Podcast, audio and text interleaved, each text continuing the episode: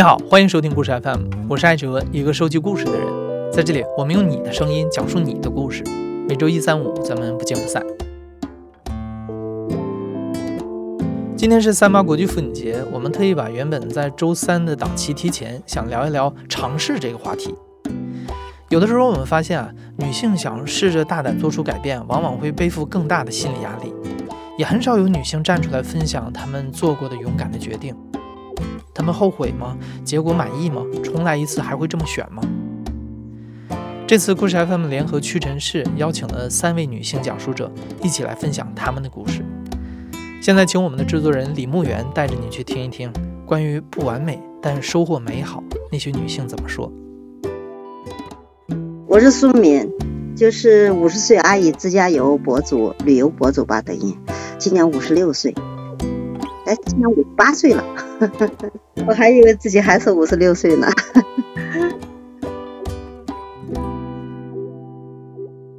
二零二零年，一位叫苏敏的中年女性决定离开家。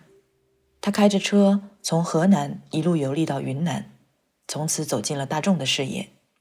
很多人羡慕她可以这么洒脱，但其实她的出发更像是一种自救。是一八年吧，应该是一八年。一八年，因为呃和老公吵架，吵架，然后我就有自杀行为，然后就弄到医院去了。弄到医院，后来诊断了以后，就说是因为抑郁。因为我我在郑州的时间，就是我们两个生活在一起的时间，会经常吵架，经常打架。我感觉在家的话，好像不是一家人，还要硬凑在一起的话，就感觉很憋屈，很别扭。以前我也没感觉到，因为以前你没得选择，因为孩子小，你为了孩子，就是说你孩子，你既然生他，你就要对他负责，你要把他最起码把他养活到他能自己照顾自己吧，对吧？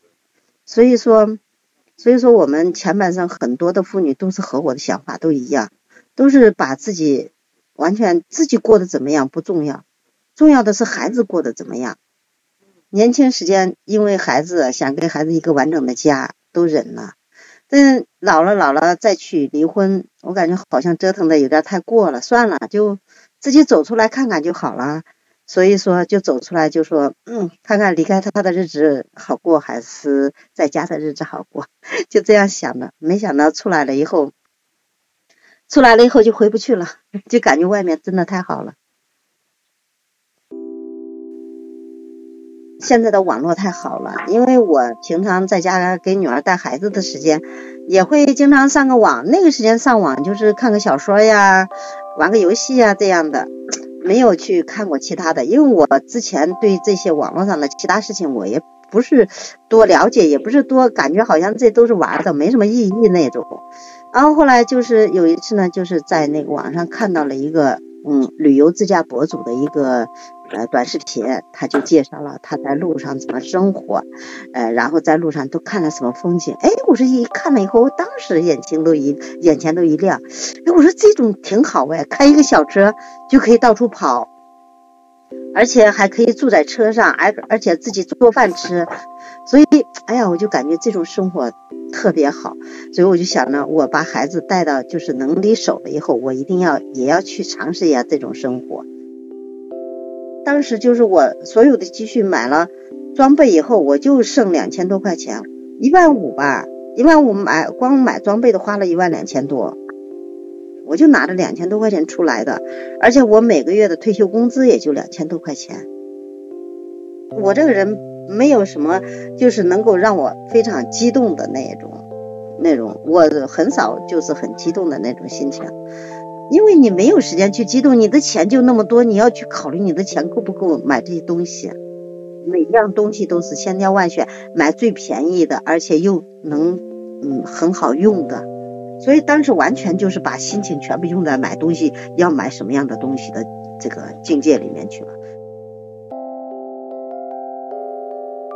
几个月的时间里，苏明改装了他的白色小汽车，在车顶上安装了一顶帐篷。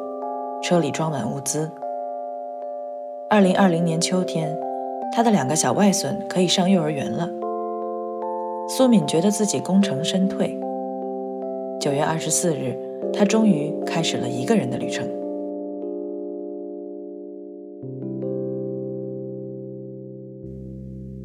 嗯，虽然是那个人家都说，哎呀，你终于出出去了，肯定很激动吧？其实没有，大家想象的，我可能是对于别人来说可能是那样，对于我来说，当时我就想着，哎呀，出去了再说，就一句话，出去了再说，因为我不知道我的前途是什么样，我也不知道我出出去了以后能不能适应这个户外的生活。我记得就是从四川往云南去的路上，因为我从那个云南的那个昭通。昭通那边我找了一个停车场，当天晚上停车场里面只有我一个车在那儿，一个车里面有人，其他车是人家当地的车在那停的，嗯，就是住人的车只有我一个，我在那儿住了一晚上。第二天早上我出来，然后因为从那儿到这个昭通到昆明的话，到昆明的话要两天的时间，中间是没有大一点的城市的。就是说必须住在那小镇子里。后来我就在中间的时间找了一个营地，当时形容那个营地挺好的，因为我们当时开的小车，我们也是找房车营地，因为一般房车营地都会住的有房车有人，你会感觉比较安全嘛。然后那个说是房车，嗯，就是生态度假营地。哎，我说生态度假营地挺好的，在在云南的气候已经好了。我说要是这个地方比较好玩，我可能会。在这停两天，我说那就去这个地方吧。那个地方当时离我搜营地的那个地方是五十一公里，我记得很清楚，五十一公里。而且是下午七点钟搜到那个地方的。我走的时间就是已经七点多了，快七点二十了，可能是。就是我就开始往那个里面走，嗯，结果因为是山路嘛，山路就比较走得慢。五十公里要是在高速上的话，不要一个小时就到了。但是那个呢，我走了就将近一个小时四十分钟吧。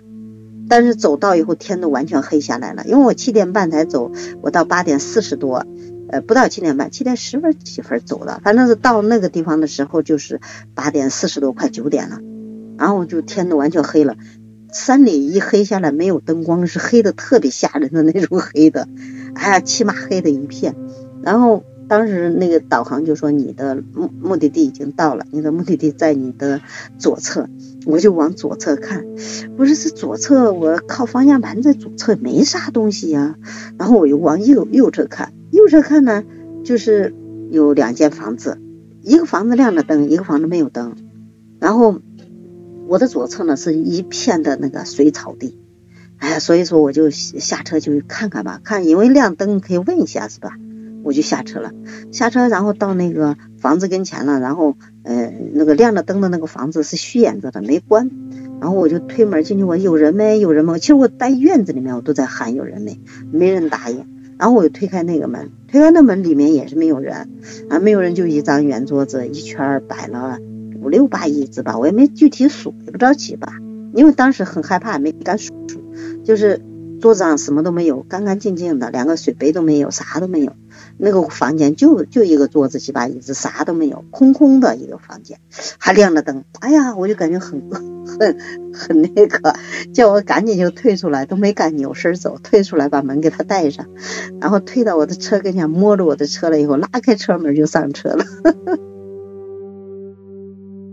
我感觉那一段可能是我最害怕的一次经历了吧。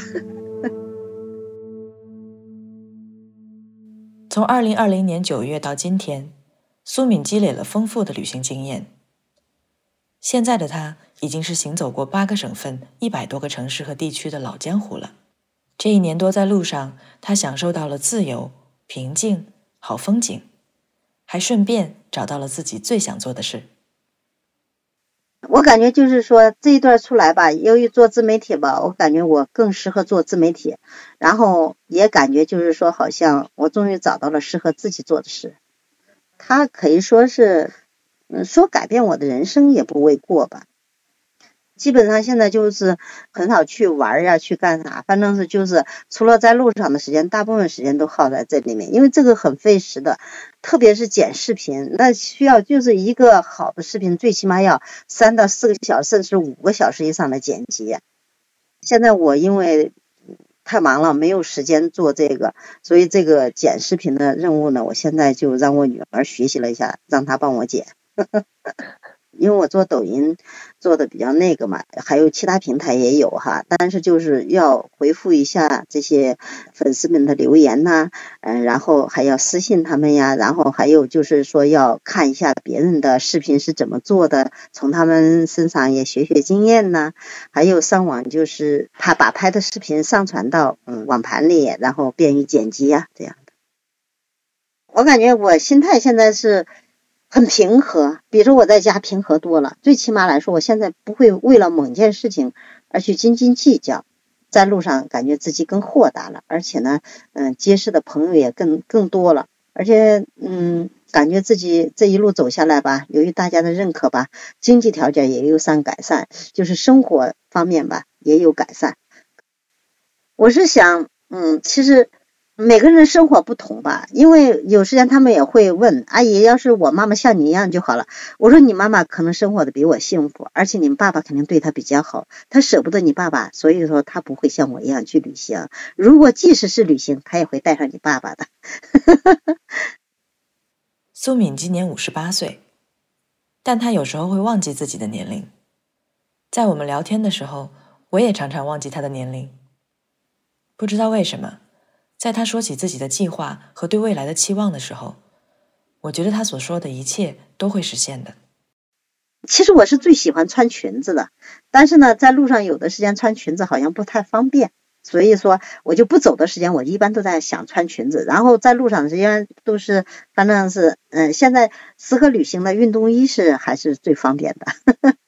我最喜欢云南的西双版纳。现在以前我没有比较，我不知道。现在跑了很多地方，比较了以后，我感觉这个地方还是比较好的，因为这里嗯生活比较轻松，而且价格呢又不贵，而这里的气候比较好。最最重要的就是这里的气候，呃，冬天的话在西双版纳你完全感受不到冬天的严寒。你像现在我在版纳不动，我都可以每天穿裙子，而且天比较暖和。然后我最多化妆就是，呃，脸上嗯打个都是遮盖，嗯，然后就是呃眉毛稍微修一下，呃画个口红就 OK 了，其他的就，嗯因为我也不会化妆。那我我感觉，嗯嗯学化妆还是挺好的，因为学了以后可以把自己打扮的美美的，哪个女人不爱美呢？即使老了也是爱美的，对吧？如果我在皮肤，我在这个旅行当中把我的皮肤打理好了，我当个美妆博主，当个美美妆带货，估计都是不错的。苏阿姨选择独自上路，开着房车走走停停，而我们的另一位讲述者则是跟伴侣一起出发的。他们时而在路上，时而定居下来，过去几年里一直过着迁徙式的生活。太开心了！我记得我，因为我们那时候把车改装了，我们是一个非常普通的轿车，小轿车，然后改装成一个床车，就是躺在里面是床的感觉，就不是说躺在座椅上那么难受。有床的感觉，你是可以伸伸展四肢的，所以我们就睡在床车上，从黑龙江出发，然后沿着这个线路往往云南走。我们是计划走西藏那边。我记得离开黑龙江之后，那个阿土不是他有推子嘛，我就把头发剃光了。我感觉我在那儿，我好像不敢，就是我没有离开的时候，我怎么我觉得我天呐，我要光头怎么去面对世人，怎怎么去面对外人？然后当我离开了那个省，然后我就突然觉得就放飞了。最最最，最重要的一点，我还扔掉了我所有的胸罩，太开心了，就觉得。车窗外经过的风景，都觉得一切都那么美好，就是甚至是我们，我记得我经过东北的那个大平原上那些农田，然后有有农药味儿，我都觉得，嗯，农药味儿也不让我讨厌，我觉得一切都那么美好。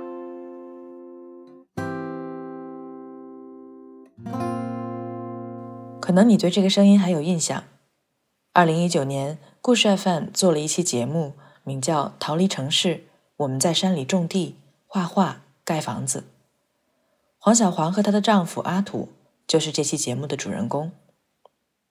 二零一八年，他们去了云南，在一个海拔三千多米的地方，用最简单的工具亲手盖出了一座圆形屋顶的房子。全过程花了不到一千块钱。时间又过去了三年，黄小黄和阿土辗转游历了不少地方，直到现在，他都觉得。离开城市是一个无比正确的决定。城市的生活根本不适合我。那时候我们，我记得我在哈尔滨，我们住的是一个高层，每次坐电梯，我就觉得我被困住了，我觉得像是某种牢笼的感觉，我特别不喜欢那个高层。然后再加上那个阶段，就我也有两只猫，我觉得它们也不自由，就像我一样，它们就是我的一个一个镜子嘛，就像我一样就被牢笼困住的感觉。我是一二年左右回到哈尔滨的，一二年之前我是在深圳，就是那种朝九晚五啊，然后非常啊规律，对，很规律的这样的生活，然后那样的生活我不喜欢，之后我就各种尝试，包括去当志愿者呀，然后去保护动物呀，然后诸如此类的很多尝试之后，在二零一八年的时候是。最后一次就大规模，就比较比较大范围的大强度的尝试。那次我觉得我不可能再待在城里了。其实之前也有好好几次去农村生活过，但是都是走着走着不知道为什么可能不喜欢，但是又不知道怎么办，又回到城市。但这一次是比较决绝的，就想彻底离开城市。就是我基本上过了之后才知道，我这个生活其实是属于迁徙式的，我没有。固定在哪儿嘛？所以我现在住的地方是第六处了，已经是我们走了第六个地方。这个地方现在的样子是在大理的一个村子里，然后属于那个村子，但是却离村子聚集区很远，可能类似于村头入口那种地方。然后有一个看起来很简陋的房子，但是景色非常好。我过这样的生活。其实我是有有很大的阻力来自于家里的。最初哈，就是在两年前，我爸曾经给我打电话，就是对我破口大骂，觉得我这是，觉得我是就是有用什么词来形容呢？就是我做的事简直是异想天开、大逆不道，就什么就这类似的词你都可以加，可以来形容这件事上。我觉得我从小就生活在这样，我就是女性，我从小生活在对女性的压抑里。比如我爸他经常。会说他最大的遗憾是没有儿子啊，诸如此类的，就是这些都是点滴的在影响着我。就我我认为女性特质是什么呢？女性特质是连接感、慈悲感、感同身受和共情能力。就是说，当对方哭了，我眼泪就能出来。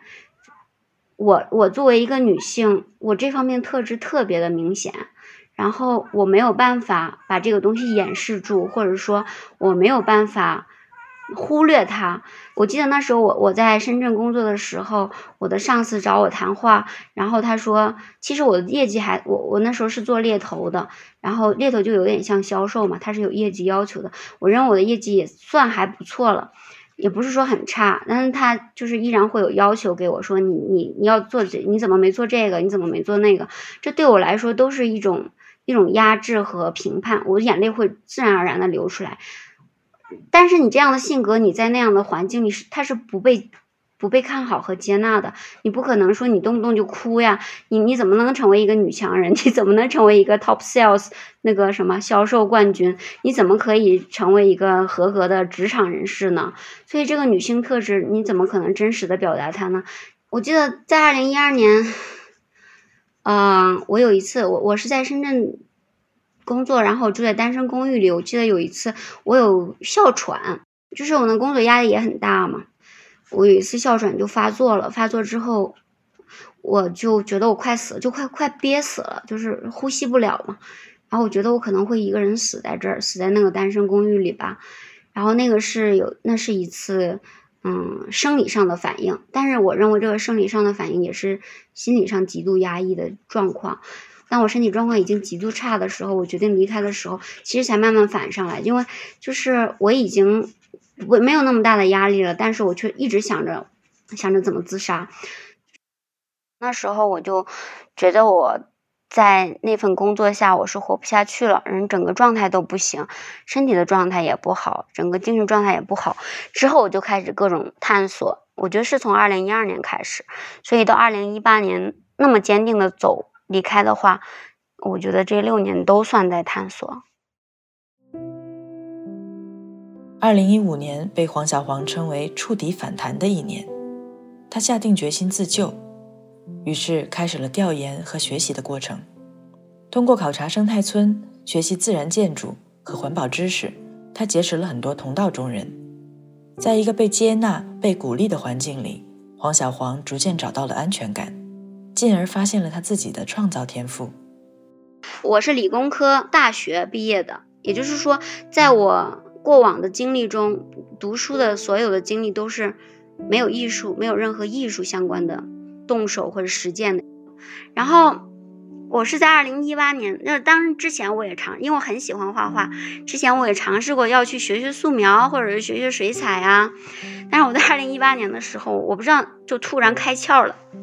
就是每个开某个开关突然开启了，我就突然有我自己的画画风格。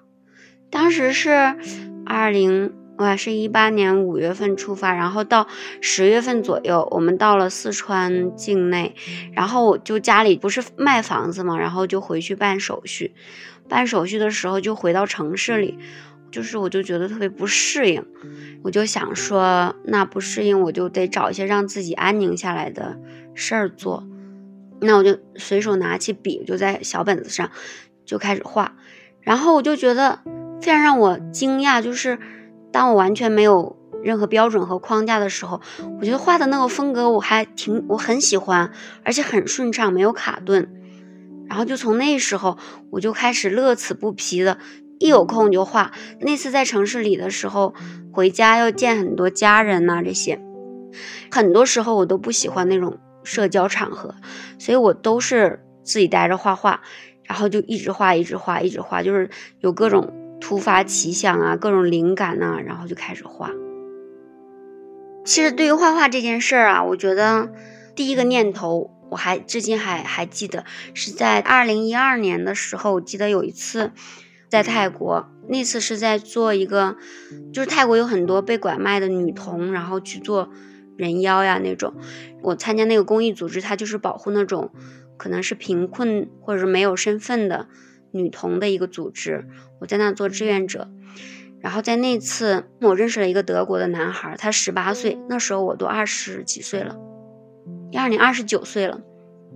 那个公益组织的那个负责人过生日，那个德国男孩跟那些女孩都很熟，他们就一起画画，给那个负责人送生日礼物，送卡片。然后那个德国男孩，我印象中他画的是负责人的素描，然后画的特别像。因为那时候我还没开始画画，我就非常羡慕，我就问那个男孩，我说：“哇，你画的太好了，你是专门学过吗？”然后我就记得他非常坚定的说：“没有，从来没学过。”就那一刻非常触动我。也就是说，在我过往的经验中，我觉得画画这个事情是一定要学的，它是非常专业的东西。但他那一刻给我一个，我觉得是一个顿悟吧。我觉得人天生就是可以用画用画画来表达自己的，它只是一种表达。但是当我们就是生活在这个充满评判或者是主流标准的这个世界的时候，这个自然而然的表达反而成了一个有束缚、有框架、有标准的东西，以至于说我们或者说人们好像对自己。本有的天生的那种表达，就不太信任了，所以那那一刻给我的顿悟，我到后来很久都记得。然后在这几年里，我就画了很多很多画，几乎每天都要画，就是有时候我一天都在画画。然后不止画画，后来我我喜欢的东西，自然艺术呀，或者大地艺术啊，我就每一样都去做。也就是说，当我松开了这个闸门，我允许自己可以按自己方式来的时候，我我发现。我发现我的创造力是有的，我我而且是源源不断的，而且是我是非常开心，并且有一点为自己骄傲的。从二零一八年到现在，黄小黄一直在画画写作。目前他还是一位新教育的探索者，用公益授课的方式带领孩子们一起练习表达。他的课程名叫“创造力探索和深度沟通”。他希望用自己的教育理念为孩子们营造安全的空间，带来爱和看见。尽管这一路磕磕绊绊，但黄小黄还是认为自己走到了一个令他满意的地方。我是黄小黄，我出生于一九八三年。我觉得我的人生就是我自己的实验场，我想切身去实践如何让我自己在每个瞬间都能活成我想要的样子。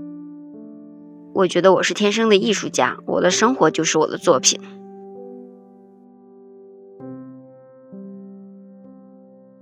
如果说黄小黄的创造力是被压抑到极致后的爆发，那么下一位讲述者所做的决定，则源于他亲身经历的美好。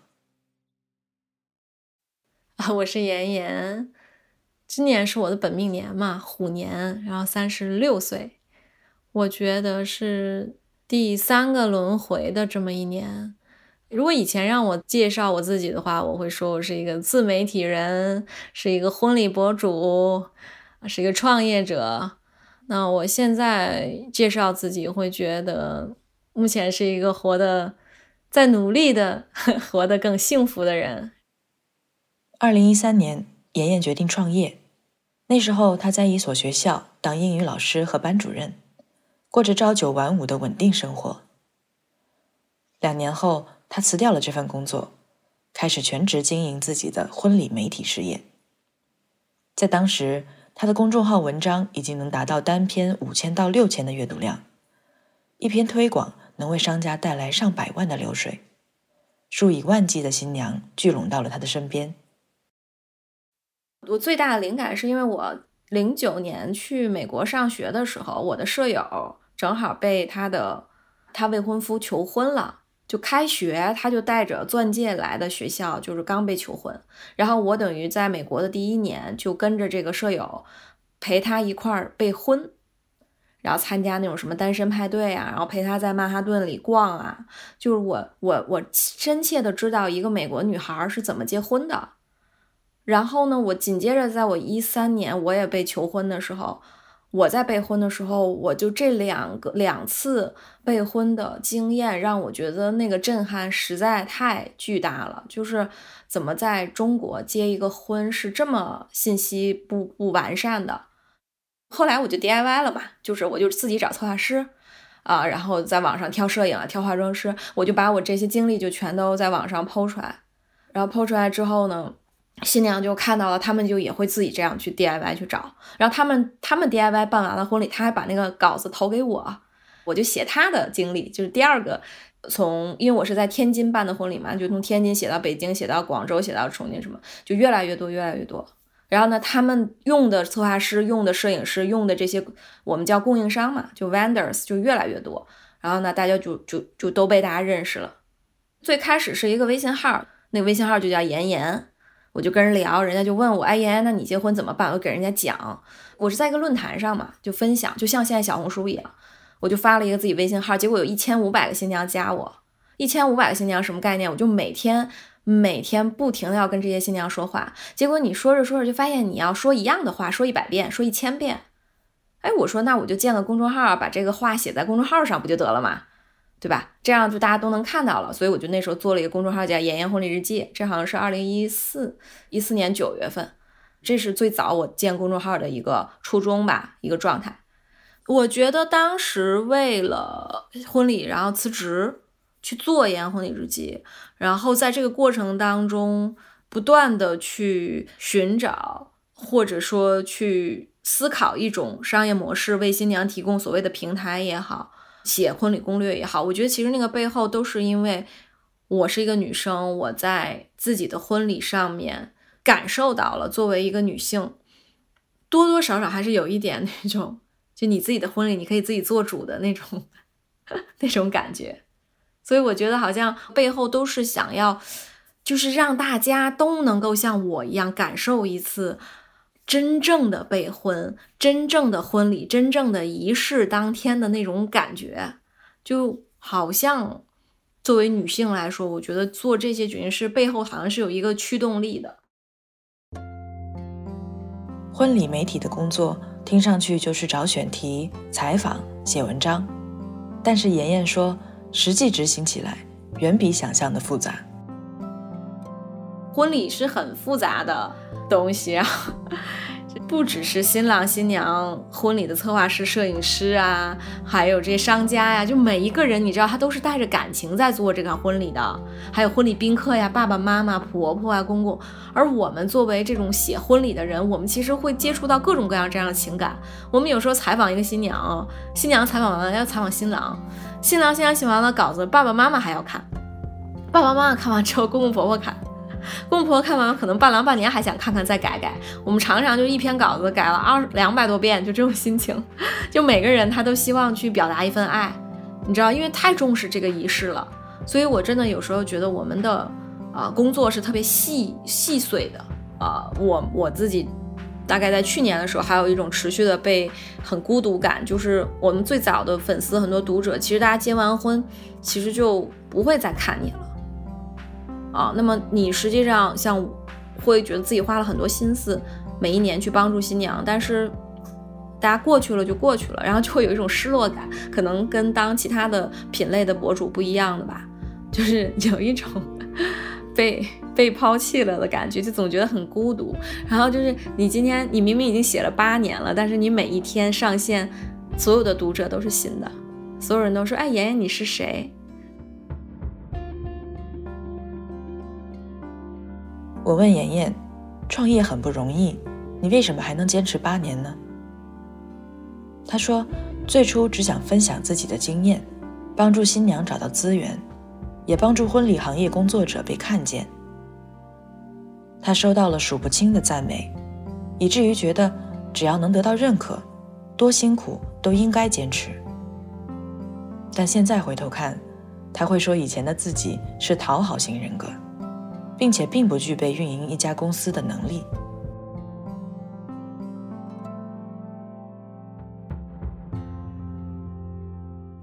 因为我创业，就因为我自己备婚，然后发现了很多问题嘛，就所谓的用户痛点嘛。所以其实我一三年备婚的时候，我就已经开始走上创业这个想法了。那一四年，其实我就已经在写公众号啊，已经在做事情了。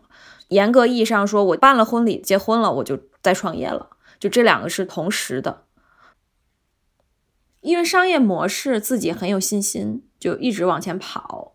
那个时候，我当下就觉得，我我必须要赚钱，就是我我不会给自己定一个什么创始人要赚多少钱啊。但是我觉得这句话不不完全，我觉得更全面的说，应该是我不想赚小钱，就那个野心很大。我们有一个数据，就是我们想在全中国找到一千个婚礼的供应商。供应商指的就是婚礼策划师、婚礼摄影师、婚礼化妆师，这都叫供应商。我们准备招找到一千个，那一个人一年我们收年费嘛，就收比如说九千八啊，一万两千八，就这样的年费，就放到我们的平台上，然后他们就可以在我们的平台上找到新娘的所谓的这个客资，就这样的一个一个一个商业模式。我们就奔着这样的一个数字目标去做的，所以当时我们的商务啊，我们的编辑啊，我们所有的人就冲冲这个东西。我一三年就想做类似的事情，叫 O2O，就美北美有一个平台叫 The Not，就是以是一家上市公司，就我就很想对标这个东西去做，因为我在美国的时候使用这个网站，我觉得非常好用啊。最后发现这是一个不现实的事情。第二个就是发现，即使有这些人，这些人也没有那么需要我这个平台。然后一四年、一五年、一六年、一七，我们一九年一月一号这个平台上线的，就是我们攒了所有的钱，开发了这个平台，招了这些人，就做了一年就不行了，就做到中间就感觉不对，这个完全没有我想象这么好。就是有一个瞬间，其实我还挺震撼，就我有一个朋友，他是一家婚庆公司的老板，就做婚礼策划的。然后我们两个人呢，那他其实出身是个媒体人啊，就他是做做做媒体的，然后他呢就是改行做婚庆了，然后我是一个老师哦，我就做了婚礼媒体嘛，然后我就经常就问他，我说你为什么不来跟我一块做婚礼媒体？啊，他说不挣钱呀，然后我就觉得当时的我就觉得你这人怎么那么庸俗啊，就是你没有点梦想吗？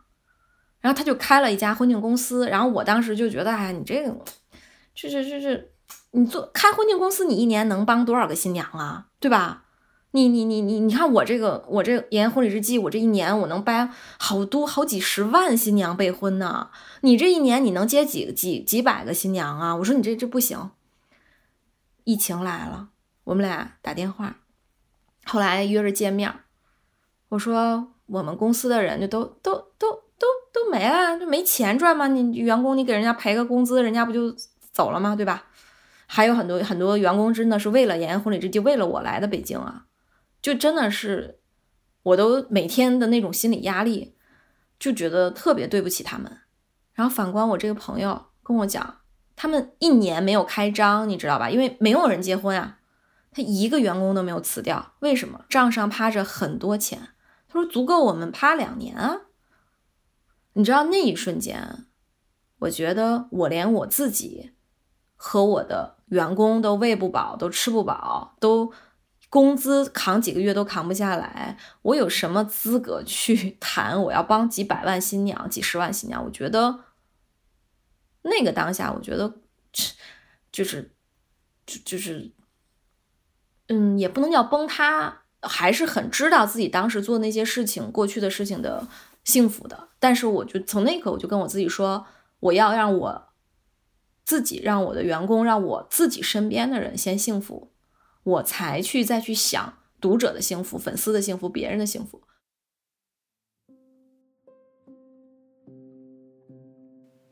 因为商业模式的不成熟，再加上公司管理出了问题，所有的隐患在二零一九年开始集中爆发。同年九月，妍妍生下了一个男孩，这个时候她才意识到自己身上发生了一些变化。最大改变就是我怀孕的时候，因为他在我肚子里，他在我肚子里的时候，我就会下意识的总去想他。但因为他刚好在我肚子里，所以这件事儿就变成了我会下意识经常想到自己。举个例子，哎，我饿了吗？我累了吗？那我的那个目的其实是为了关心我孩子，但是呢，你就关心到自己身上了。然后这样的一个举动吧，阴差阳错，我突然有一点点，我觉得那是我觉醒的开始。我突然发现，哇，这个这个我自己过得好不怎么样哦。我觉得生孩子是女人第二次发育吧，所以一九二零年吧，就刚好疫情一来，然后公司就哐一下就完完蛋了，啊，我整个人就陷入一种就人生绝望的状态，因为你生了宝宝，然后又在北京嘛，你那你就要给宝宝一个家嘛，那是我生宝宝第二个月，我就要再租一个更大的房子，因为我的房子很小，就搬出来住，然后那个当下。有一些瞬间让我自己就觉得哇，这些年我都在干嘛呀？就是哇，我的生活，我的日子过得，实际上我自己的日子和我自己的心态状态，就真的是一团糟。而这个时候，我也发现了我的那个梦想，就是我想做的那个平台，它也失败了。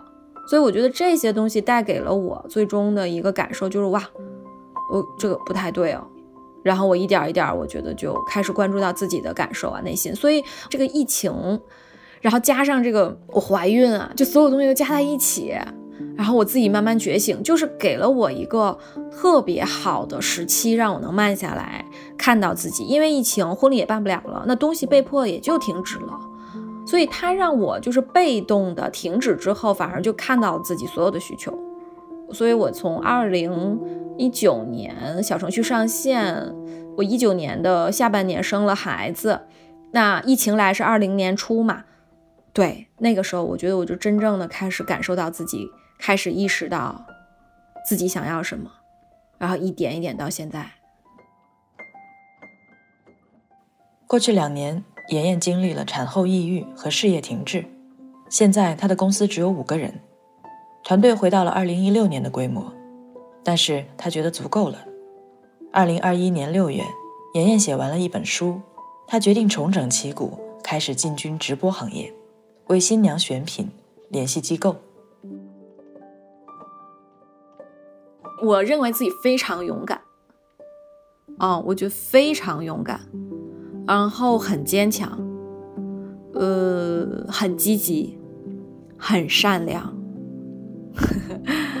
然后非常非常笃定且感恩这一份决定，因为这个决定这八年让我知道，其实倒退回去八年，无论做什么决定，我依然都会有一个好的人生。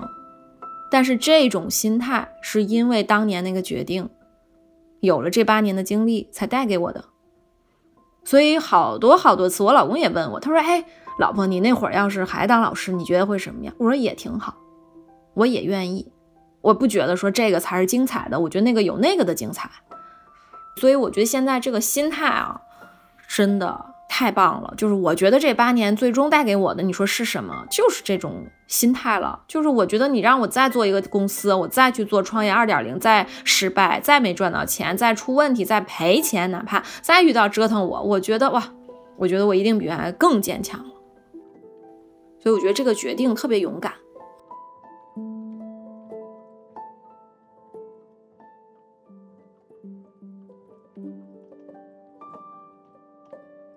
五十八岁的苏阿姨、三十九岁的黄小黄和三十六岁的妍妍分别有不同的经历，但是我很高兴地发现，他们现在都对自己充满欣赏。无论当初的尝试带来什么样的结果，我想他们都已经在这个过程中收获了自信和乐趣。就像屈臣氏所倡导的，每个尝试自带美好，即便是不完美的尝试，也会激发女性内心深处的力量，帮助她们探索属于自己的精彩人生。欢迎在评论区里留下你的故事，我们期待看见你的改变。你现在正在收听的是亲历者自述的声音节目《故事 FM》，我是主播艾哲。本期节目由李木源制作，声音设计桑泉，混音桑泉。感谢你的收听，咱们下期再见。